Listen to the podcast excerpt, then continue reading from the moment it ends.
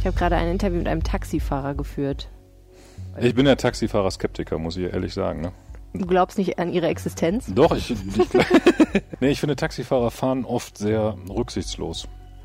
Ich glaube, dass das täuscht. Ich glaube, Taxifahrer fahren sehr geschickt. Und als normaler Verkehrsteilnehmer denkt man, oh, das war jetzt aber riskant. Mm. Ich glaube aber in Wirklichkeit wissen die ziemlich genau, was sie tun. Und sind einfach sehr geschickt. Ja, aber ich glaube, wenn man einfach nur stillhält und das macht, was man immer macht, dann können die das ziemlich genau abschätzen, ob sie einen jetzt noch mitnehmen oder nicht. Es gebe zu, manchmal drängen sie sich auch vor, das stimmt schon. Da, sowas zum Beispiel meinte ja. ich. Sie fahren auch gerne ein bisschen schnell. Andererseits, wenn du Fahrweise. drin sitzt im Taxi, möchtest du ja gerne, dass der Taxifahrer. Nee, ich habe Taxifahrern auch schon mal gesagt, wäre ganz nett, wenn wir uns so ein bisschen anpassen könnten hier an den übrigen Verkehr. Kam bestimmt gut an. Äh, kam nicht so gut an. Rheinische Post. Ländersache, der Podcast aus dem NRW-Landtag. Herzlich willkommen zur Ländersache Nummer 17. Wir sitzen heute nicht im Landtag, reden aber trotzdem über ein wichtiges landespolitisches Thema. Thomas, warum sind wir hier im Konferenzraum der Rheinischen Post? Weil heute mal wieder so viel zu tun war, dass wir beide keine Zeit hatten, um in den Landtag zu fahren. Richtig. Und das muss man auch sagen, das Thema, um das es jetzt geht, äh, spielt nicht unbedingt im Landtag. Richtig, es gab heute ein Verfassungsgerichtsurteil. Und zwar hat das Landesverfassungsgericht in Münster ein schwarz-gelbes Gesetz kassiert. CDU und FDP wollten die Stichwahl bei Kommunalwahlen abschaffen und hat das Landesverfassungsgericht heute gesagt, könnt ihr vergessen, dürfte nicht. Stichwahl. Stichwahl ist, wenn mehrere Kandidaten unterwegs sind und keiner von denen eine groß genug Mehrheit bekommt, Genau. Dann 50 Prozent genau, ist notwendig. Sucht dann man sich die zwei, die die meisten Stimmen bekommen haben und sagt, ihr tretet nochmal gegeneinander an und nach einem gewissen Zeitraum, ich weiß gar nicht wie viel, zwei Wochen? Zwei Wochen später ist das. Genau. Mhm. Treten diese beiden Menschen nochmal gegeneinander an und alle müssen nochmal zur Wahl und mhm. dann guckt man, wer dann gewonnen hat. Genau. Das hat es zum Beispiel in Düsseldorf gegeben bei der letzten Kommunalwahl. Also der ja. Oberbürgermeister von Düsseldorf, Thomas ja. Geisel, ist nur wegen einer Stichwahl überhaupt im Amt. Richtig. Das gab es äh, auch in anderen äh, Kommunen in Nordrhein-Westfalen durchaus, dass da in der Stichwahl sich jemand anders durchgesetzt hatte als im ersten Wahlgang. Ähm, ja, aber CDU und FDP ähm, waren eben halt der Meinung, dass es eine solche Stichwahl nicht mehr geben soll, denn ähm, sie haben argumentiert, naja, äh, die Wahlbeteiligung bei den Stichwahlen ist in der Regel deutlich kleiner als bei der ersten Kommunalwahl, also beim ersten Urnengang. Und deswegen hat derjenige, der in der Stichwahl gewinnt, eigentlich gar nicht so richtig viel Legitimation. SPD und Grüne, lustigerweise, argumentieren auch mit der Legitimation und die sagen, das stimmt zwar, dass bei einer Stichwahl die Wahlbeteiligung kleiner ist, weil dann aber nur noch zwei zur Wahl stehen und sich die Wähler für einen von beiden entscheiden müssen, bekommt der, der bei einer Stichwahl gewinnt, unterm Strich trotzdem mehr Stimmen als im ersten Wahlgang. Hm. Ist beides irgendwie richtig. Gucken wir doch mal in die Historie kurz rein. Also jetzt nicht zu weit, aber trotzdem würde mich interessieren, ist denn Stichwahl eigentlich der Normalfall sozusagen im Wahlen, bei Wahlen in Wahlgesetzen in Deutschland, in Kommunalwahlen und so weiter? Oder ist das eher so ein Exotending für Nordrhein-Westfalen? Ja, das ist genau das Problem, dass dieses Thema speziell hier in Nordrhein-Westfalen mit sich bringt. Es gibt kein Bundesland, wo es um die Stichwahl so viel Heckmeck gab wie in Nordrhein-Westfalen. SPD hat es irgendwann eingeführt, ich glaube in den 90er Jahren. Dann kam die CDU und hat es wieder abgeschafft. Dann kam Rot-Grün, hat es wieder eingeführt und jetzt wollte Schwarz-Gelb es wieder abschaffen, darf es aber nicht, weil das Verfassungsgericht gesagt hat, dürfte nicht. Selbst das Verfassungsgericht war sich nicht einig. Es gab sieben Richter, die hier zu urteilen hatten. Vier haben gesagt, Abschaffung ist verfassungswidrig. Drei haben gesagt, ach, aus unserer Sicht wäre das schon okay. Und da gilt dann eben halt äh, das Votum der Mehrheit und hm. deswegen bleibt es jetzt dabei, wie es ist. Das finde ich auch grundsätzlich schade. Also ich, äh, man kann eigentlich beide Positionen ganz gut nachvollziehen. Es gibt gute Gründe für eine Stichwahl, es gibt gute Gründe gegen eine Stichwahl, aber es gibt keinen einzigen guten Grund, warum man das alle paar, Nasen, äh, alle paar Jahre lang ändert. So gesehen ist das doch jetzt eigentlich in deinem Sinne, denn es wird ja nicht geändert. Äh, ja, also ich will damit gar nicht sagen, dass dass ich die Abschaffung der Stichwahl befürwortet hätte oder abgelehnt hätte. Wie gesagt, aus meiner Sicht gleichen sich die Pro- und die Kontraargumente äh, zur Stichwahl eigentlich auf, aus. Aber ich bin schon froh, dass das Wahlrecht in dieser Sachangelegenheit jetzt nicht nochmal geändert wird. So kann man mit dem Wähler eigentlich nicht umspringen. Inwiefern ist das denn tatsächlich so eine ideologische Frage? Weil so wie du das gerade geschildert hast, verläuft da ja tatsächlich offensichtlich eine Grenze zwischen von mir aus konservativ-liberal und rot-grün. Ne? Die, darin scheiden sich die Geister ja relativ klar zu scheiden. Ähm, aber was hat das eigentlich mit, mit diesen Ideologien zu tun? Mhm. Also gibt es da einen Zusammenhang? Oder also wenn es wenigstens ideologisch oder an irgendwelchen demokratischen Idealen ausgerichtet wäre, ich halte ehrlich gesagt sowohl die Argumente für die Stichwahl als auch die Argumente gegen die Stichwahl so teilweise auch so ein bisschen für vorgeschoben. Ich glaube in Wirklichkeit rechnen sich CDU und FDP, beziehungsweise vor allen Dingen die CDU, größere Chancen für ihre kommunalen Spitzenkandidaten aus, wenn es Aha. nicht zu einer Spitzwahl, Stichwahl kommt, aber umgekehrt rechnet sich die SPD durch die Stichwahl größere Chancen aus für ihre eigenen Kandidaten. Warum? Weil in der Vergangenheit das so war, dass in den Fällen, wo das Stichwahlergebnis von der Erstwahl abgewichen ist, in aller Regel die CDU den Kürzeren gezogen hat und die SPD davon profitiert hat. Hast du irgendeine Idee, warum das so ist? Keine Ahnung, weiß ich nicht. Interessant. Ne? Kann ich dir nicht sagen. Komisch. Ja. Offensichtlich ist es so, dass die SPD-Kandidaten zumindest bei der jüngsten ähm, Kommunalwahl 2014 als Persönlichkeiten in der Stichwahl überzeugend darüber kamen als die CDU-Kandidaten. Mhm. Während hingegen die CDU bei den Erstwahlergebnissen dann eben halt doch meistens vorne lag. Wie genau hat denn das Gericht jetzt begründet, dass man das jetzt nicht mehr nochmal ändern kann, weil offensichtlich wurde es ja schon mal geändert, mhm. also es wurde ja schon mal abgeschafft. Mhm. Äh, wie kommt es denn, dass das jetzt auf einmal nicht mehr geht?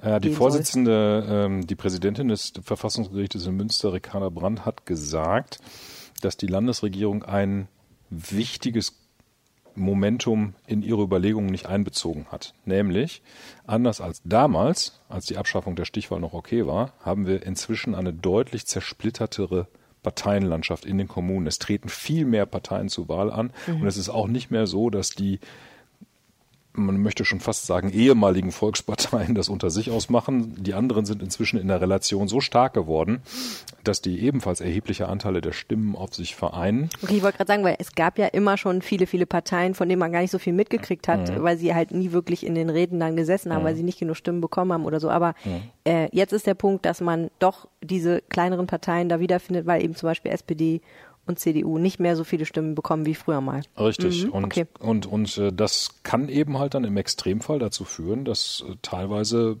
Oberbürgermeister schon in dieses Amt kommen, obwohl sie im ersten Wahlgang nur 25 Prozent der Stimmen bekommen haben, weil das reicht.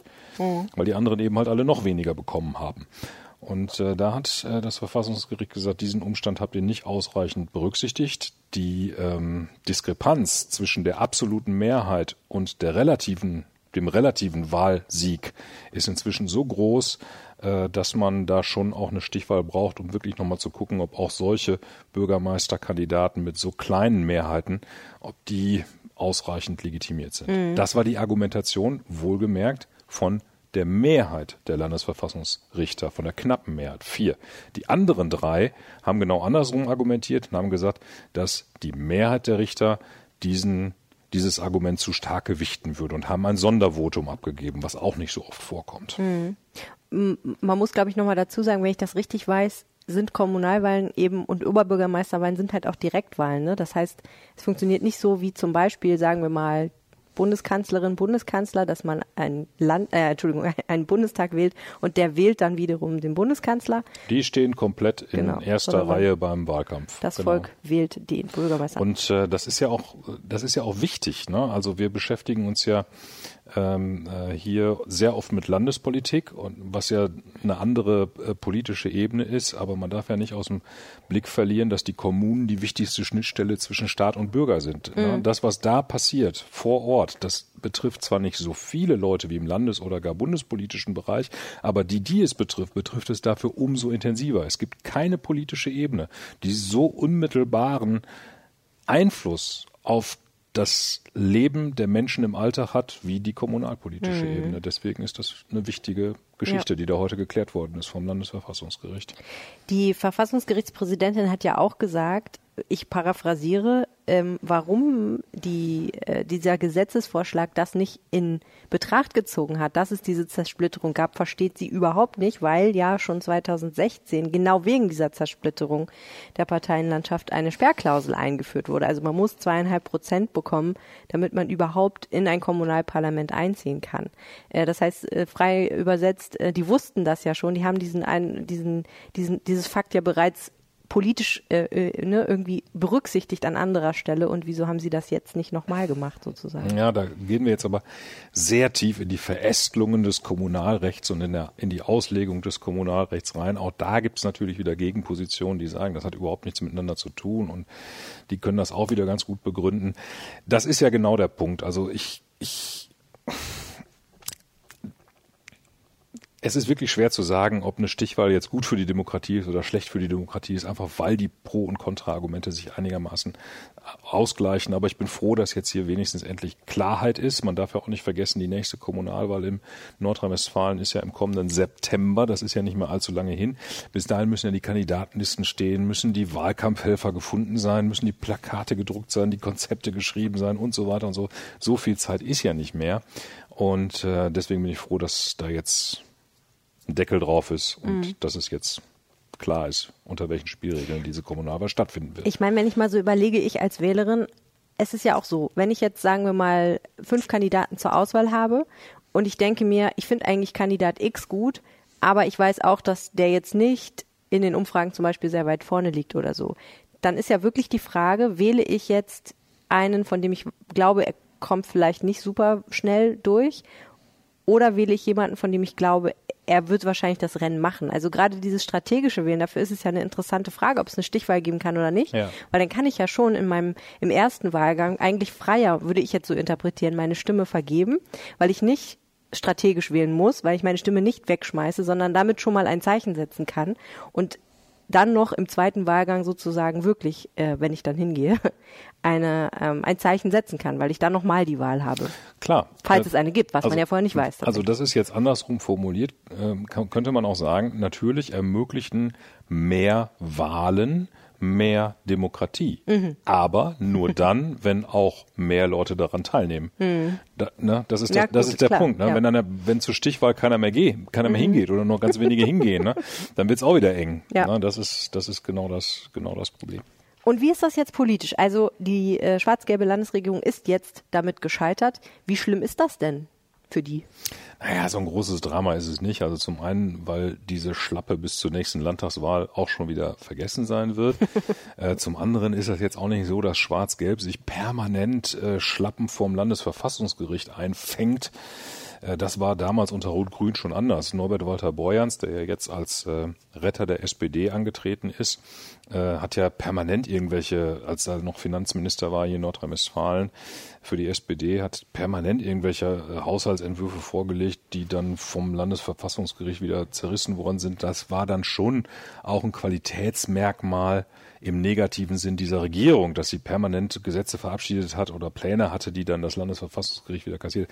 Das ist jetzt bei Schwarz-Gelb noch nicht so. Bislang ist das, wenn ich das richtig weiß, das erste Mal, dass das Landesverfassungsgericht gesagt hat, so geht's nicht.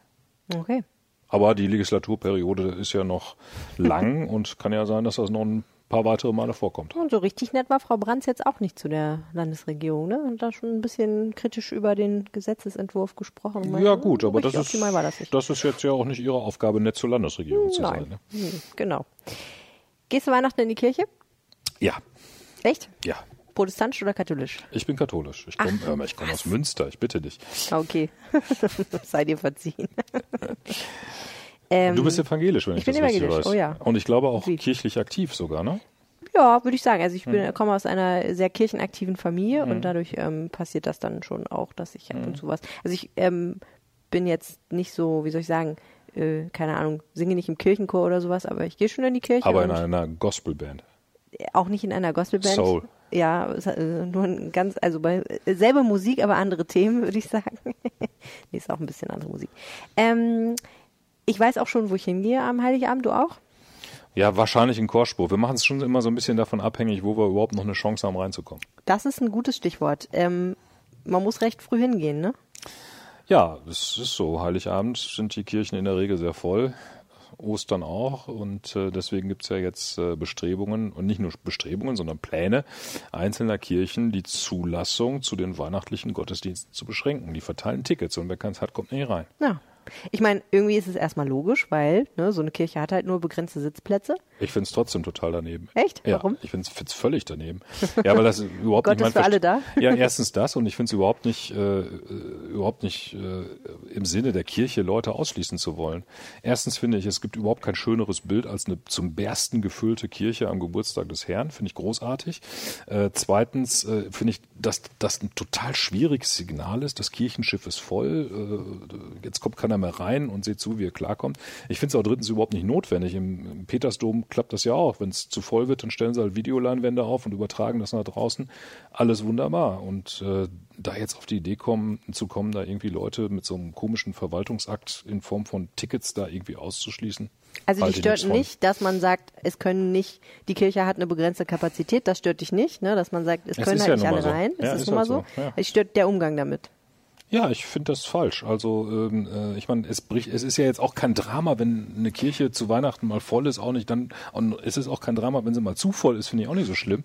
Ich finde einfach das Signal blöd, dass du da irgendwie ein Ticket irgendwie dir besorgen musst, um da überhaupt reinzukommen. Also ich meine, wie geht's denn weiter? Als nächstes musst du Nummern ziehen, wenn du einen Beichtstuhl willst und so weiter. Also ich, ich finde diesen Ansatz finde ich total verquer. Naja, das mit dem Nummernziehen, also ehrlicherweise muss man ja sagen, dieses Problem gibt es maximal zweimal im Jahr und an Ostern würde ich sagen, ist es gar nicht so ein großes Problem. Eigentlich ist es wirklich nur an Heiligabend. Ist ich doch toll. Ja, ist, Ist auch toll, super. ist auch toll, aber muss ich ehrlich auch sagen, sich darüber aufzuregen, ist wohl feil.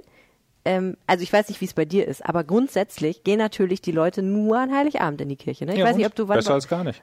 das kann schon sein, aber sich dann darüber aufzuregen, dass man dann nicht reinkommt, ne? Also ich finde immer so ein Ja, bisschen. ich weiß gar nicht, ob die sich darüber aufregen, dass die dann nicht reinkommen. Ich glaube, es sind. Ich weiß nicht, wer sich darüber aufregt. Also ich muss einfach, als ich das gehört habe, äh, Kirchenplätze sind knapp und deswegen müssen wir das jetzt kontingentieren und müssen Leute ausschließen vom Gottesdienst. Ich musste da an diese an diese Bibelgeschichte, so super bibelfest bin ich jetzt auch wieder nicht, aber eine Geschichte dazu ist mir eingefallen, das ist diese Geschichte von der Speisung der 5000. Die kennst du vielleicht. Ne? Mhm. Natürlich. So, da war das ja auch so. Ne? Da Ja. war ja Jesus mit seinen Jüngern unterwegs und dann hatten das sie war plötzlich allerdings unter freiem Himmel. das war ja gut, wie auch immer. Ja, hat ja auch funktioniert, aber auch da gab es ein knappes Gut. Da waren es eben halt nicht Kirchenbänke, da waren es eben halt Fische und Brot. Fische und Brot. Und dann haben sie irgendwie geguckt und da waren ein paar tausend Leute, die wollten da irgendwie äh, mit Jesus und seinen Jüngern da zusammen sein und äh, Jesus, Jesus gesagt, sagt, was haben wir denn, Problem. was können wir denn da anbieten? Ja, zwei Fische haben wir wohl und fünf Brote Was ist ein bisschen wenig. Und dann sagten die Jünger, komm, dann schick die Leute lieber mal weg. Und dann sagte Jesus, nee, verteil das mal. Und am Ende blieben zwölf Körbe übrig. Gut, also mit anderen Worten, du hättest gerne ein Wunder. Ich hätte einfach gerne ein bisschen mehr Miteinander. Ich hätte zum Beispiel, weißt du, was meine, was die schönste Weihnachtsgeschichte des Jahres wäre aus meiner Sicht? Stell dir doch einfach mal vor, da sitzt jemand im Kirchenschiff und hat ein bisschen schlechtes Gewissen, weil er ein Ticket hat, aber jemand anders kann dafür jetzt nicht rein und dann geht er raus und schenkt sein Ticket jemanden, der sonst nicht reingekommen wäre. Wäre das nicht toll? Das wäre toll, aber das geht auch nur, wenn es Tickets gibt.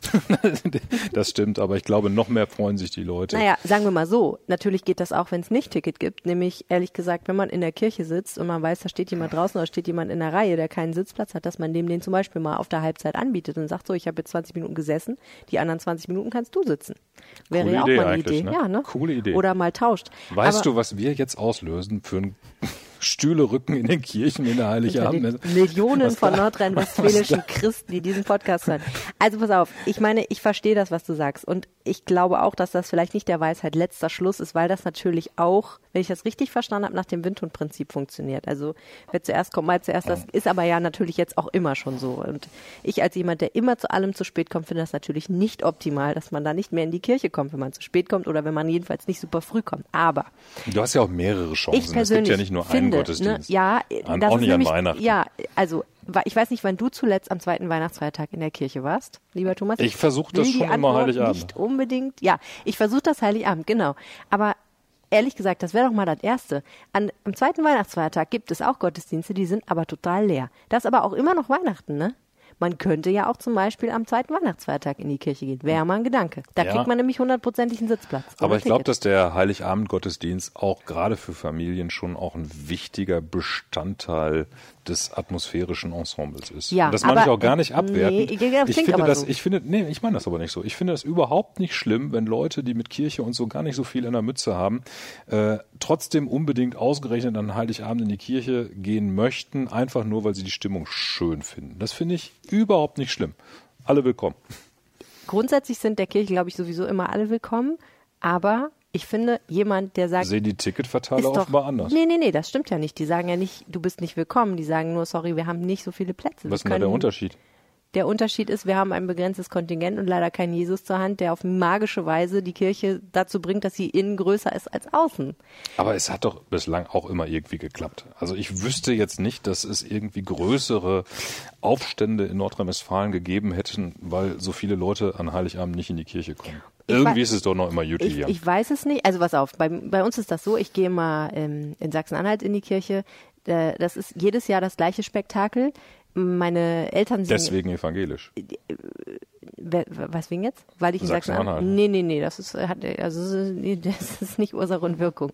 Ich gehe in eine evangelische Kirche, weil ich evangelisch bin und ich bin zufällig in Sachsen-Anhalt, also gehe ich in Sachsen-Anhalt in eine evangelische Kirche. Aber das eine hat mit dem anderen tatsächlich nichts zu tun. Aber egal. Ähm, jedes Jahr ist diese Kirche knallvoll und ich meine, das ist in Stendal Sachsen-Anhalt schon bemerkenswert, weil das ist jetzt auch nicht unbedingt so super christlich alles. Und ähm, meine Eltern singen im Chor und meine Brüder und ich laufen da jedes Jahr um fünf vor Beginn auf. Und jedes Jahr stratzen wir hoch auf die Empore und jedes Jahr versucht uns ein verzweifelter Küster daran zu hindern. Und das zum Beispiel finde ich problematisch, weil auf der Empore sind nämlich immer noch 50 Plätze frei, da darf aber nur der Chor hin. Unten drängeln sich die Leute in den Gängen und ähm, ne, theoretisch, wenn die alle die Frechheit hätten, einfach mal auf die Empore zu gehen. Ich finde ehrlich gesagt, da würde ich sagen, eigentlich hat dieser Küster nicht recht, weil die Plätze sind ja da. Da musst du in dem Chor mitsingen. nö, ich kann mich da einfach hinsetzen. Ich singe ja, ich singe auch mit, aber prinzipiell Vielleicht gibt es da statische Gründe, dass da nicht so viele Leute auf der Empore so stehen ein- dürfen. Ach, so ein Quatsch. Ja, weiß man noch nicht. Ja, dann dürften sie da die Bänke nicht aufbauen. Also wenn da nur, wenn da nur 20 Leute sitzen dürfen, dann dürfen sie sich für, für, für 80 Leute bestuhlen. Aber, ne, also äh, muss ich ehrlich sagen, ich finde Ticketing, es hat, es ist natürlich vom Gefühl her ist es so ein bisschen komisch, weil man denkt irgendwie Tickets, das ist so, als würde man, weiß ich auch nicht, zum Public Viewing von der WM gehen. Aber ehrlich gesagt benutzen viele Leute den Heiligabend Gottesdienst auch genauso, wie sie Public Viewing bei der WM benutzen. Als Emotionsporno. Ist das schlimm? Ja, Warum? weil Emotionsporno nichts mit Glauben zu Ist tun doch egal, hat. welcher- Dann sollen sie bitte ist Helene egal, Fischers welcher- Weihnachtsshow ist gucken. doch egal, welcher Das Weg in die könnte ja auch eine führt. schöne Tradition. Aber der Weg führt ja nicht in die Kirche. Das ist ja leider nun mal nicht so. Also die Leute kommen Heiligabend, bringen sich darüber auf, dass sie keinen Sitzplatz kriegen oder ein Ticket ziehen müssen. Und dann kommen sie nicht wieder. Ich, Das glaub, finde ich nicht ich okay. glaube, Also man kann sich aufregen, aber nur dann, wenn man auch ein bisschen bereit ist, finde ich, was zu bringen. Also ich finde nicht, dass die Kirche immer der Lieferant von geilen Gefühlen zur Weihnachtszeit sein muss. Ich wenn verstehe, du Rest der. Zeit, wenn den Rest der Zeit die Leute nicht bereit sind, sich mit dem Glauben zu beschäftigen und christliche Werte zu leben, Ich verstehe die. Position. Ich glaube aber, dass diejenigen, die Weihnachten nur aus emotionalen und christenfernen Gründen in die Kirche gehen und einfach nur die Atmosphäre haben wollen, weil sie das schön finden, wenn alle beisammen sind und singen und die Kerzen leuchten Mhm. und der Pastor ein bisschen was von Jesus erzählt und die Krippe da steht. Ich glaube, dass die zumindest in dem Moment, in dem sie da in der Kirche sind, so ein bisschen auch was vom Christentum mitkriegen und auch so ein bisschen offen sind für diese Gedankenwelt. Sonst würde ihnen auch das Emotionale drumherum gar nichts sagen. Also ich habe da gar nichts gegen. Ich glaube das auch. Wobei ich äh, ein, ein Sternchen machen würde, weil ich oft genug, glaube ich, Leute dann an Weihnachten in der Kirche sehe, ne, der, der mitgeschleppte 14-jährige Sohn, der echt lieber zu Hause Playstation spielen würde und das echt nicht versteht, warum er diese langweiligen Quatsch sich hier antun muss. Da sind wir uns einig. Wir Ja. sind gegen Kirchenzwang. Wir sind gegen Kirchenzwang und ich muss auch echt sagen, ich leide sehr häufig unter ähm, unter, Kirchenzwang? Nee, ich leide sehr häufig unter den Heiligabend-Gottesdiensten, weil ich finde, die sind manchmal echt richtig furchtbar. Ich finde, Krippenspiele von Kindern sollten echt verboten werden. Das ist echt nicht cool. Es gibt ja auch. Erwachsenengottesdienste. Ja, ja, ja, genau. Und, aber das Problem in Erwachsenengottesdiensten, da kommt es einfach auch sehr darauf an, wer den hält. Ähm, jahrelang ähm, haben meine Brüder und ich ähm, Heiligabend-Gottesdienst ähm, Bingo gespielt, weil klar war, der, der Pastor kann die Predigt nicht halten ohne eine Requisite. Er kriegt es nicht hin, etwas zu erzählen zu Weihnachten, ohne irgendeinen Gegenstand mitzuschleppen. Das war der Running Gag. Und wir haben jedes Mal vorher Manchmal ist gewettet. es die Bibel. Es war nie die Bibel. Es war immer äh, äh, eine, also man muss dazu sagen, es ist eine ziemlich große Kirche. Wir sitzen auf der Empore. Der Mann ist, weiß ich auch nicht, 80 Meter weit weg. Eines Tages hielt er etwas hoch, was von weitem aussah wie ein falscher Schnurrbart. Es war nicht zu erkennen, was es war. Hat das denn Stellte sich, verraten? irgendwann hat er es dann verraten. Er, er nahm offenbar an, dass man es von allein erkennen kann. Irgendwann stellte sich raus, dass es eine holzgeschnitzte Sch- äh, Sternschnuppe ist. Und also, naja, es gibt eine lange Liste von Dingen, die er schon auf die Kanzel geschleppt hat. Ähm, und wir äh, jedes Mal raten wir vorher, was es sein könnte und wer am nächsten dran ist, hat gewonnen. Ja. Was für eine schöne Strategie. Es äh, ist, ein, ist auf jeden Fall unterhaltsam, aber ich will nur sagen, also ich glaube, es gibt, es gibt auch Leute, die sind möglicherweise dafür nicht empfänglich, was da passiert und müssen es auch nicht sein. Ich habe nichts dagegen, dass Leute dann eines schönen Tages mal vielleicht auch, äh, weiß ich auch nicht, das innere Licht sehen und denken, hey, äh, ich könnte ja auch mal und Christentum ist eigentlich doch gar nicht so schlecht und irgendwie verstehe ich das jetzt doch mit Jesus und so. Aber das berechtigt sie ja nicht dazu, teilzunehmen. Also natürlich will die Kirche, gehe ich von aus, den meisten Leuten ermöglichen, daran teilzuhaben. Aber da gibt es einfach auch Grenzen so.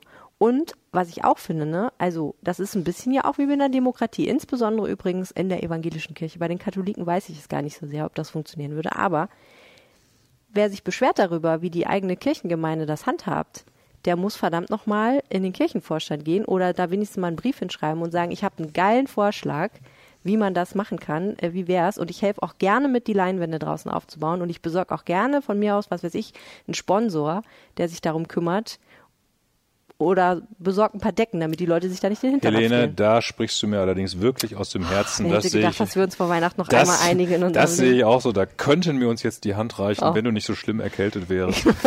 äh, aber das ist wirklich so. Also meckern und Verbesserungsvorschläge machen ist das eine, aber mitmachen und dafür sorgen, dass es wirklich besser wird, ist noch viel, viel besser. Und Gott segne uns alle. So, und jetzt spiele ich ein paar Glocken ein im Podcast. Und dann würde ich sagen, verabschieden wir uns in die Weihnachtszeit. Dieser Ja, Podcast wird ja am Montag vor Heiligabend veröffentlicht. Das heißt, noch viele Leute können meinen Rant und deinen Rant sich anhören und sich selber ein Bild davon machen. Sucht euch halt eine kleine Dorfkirche, Leute, wo es keine Tickets gibt, wenn euch die Tickets stören. Dann könnt ihr halt nicht in die große Stadtkirche gehen. Ähm, ja, das war die Ländersache für diese Woche. Nächste Woche kommt eine tolle Bonusfolge, nämlich ein Rückblick auf das politische Jahr Nordrhein-Westfalens 2019. Aber nicht nur von Helene und mir, Nee, das ist der Gag. Jetzt kommt's. Wir haben auch noch zwei Gäste. Wir haben die Konkurrenz eingeladen. Richtig. Zwei Stars der landespolitischen Berichterstattung in Nordrhein-Westfalen, nämlich die beiden Kollegen Hilmar Riemschneider von den Westfälischen Nachrichten und Tobias Blasius von der Westdeutschen Allgemeinen Zeitung bzw. der Funke Mediengruppe. Also auch eine tolle Folge haben wir schon aufgezeichnet. Freuen wir uns sehr, euch die zu präsentieren. Wenn ihr uns in der Zwischenzeit was sagen wollt, schreibt uns eine Mail an ländersache.rheinische-post.de und Weihnachtsgrüße werden auch gern auf Twitter entgegengenommen Bei Ed Helene Pawlitzki. und Thomas Reisenach. Frohe Weihnachten! Tschüss. Mehr bei uns im Netz. Www.rp-online.de